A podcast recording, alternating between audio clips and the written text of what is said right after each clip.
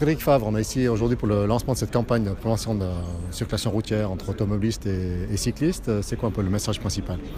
Ah, Le message aujourd'hui, euh, c'est clair, le respect et se regarder. Je crois que ça, c'est l'élément central. Steve Morabito l'a dit, grand champion, il a quand même réussi à éviter des accidents parce qu'il a regardé ou quelqu'un l'a vu.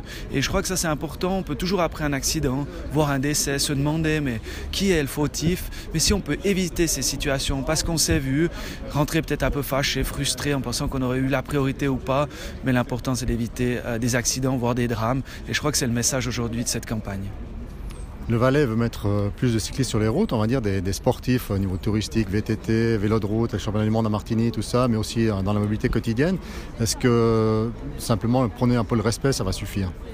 Je pense que c'est un tout. Je pense qu'aujourd'hui, euh, on a des routes qui doivent être adaptées. Il y a une question de mobilité, mobilité douce, que ce soit pour aller au travail, que ce soit pour aller à l'école, pour les, enfants, ou que ce soit pour aller se balader en tant que sportif aguerri euh, dans nos montagnes. Mais on doit aussi faire de la prévention et des fois de la répression, euh, malheureusement. Mais je crois que c'est toujours ces piliers qui sont complémentaires.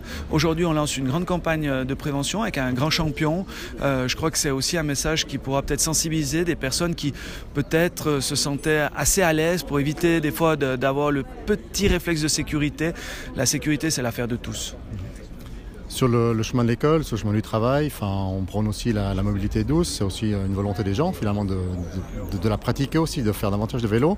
Euh, est-ce qu'il y a des projets du point de vue du, canton pour euh, augmenter le nombre de pistes cyclables, des vrais, pas seulement la peinture jaune au bord des routes Alors, écoutez, c'est vrai que le canton a une stratégie vélo-VTT depuis plusieurs années.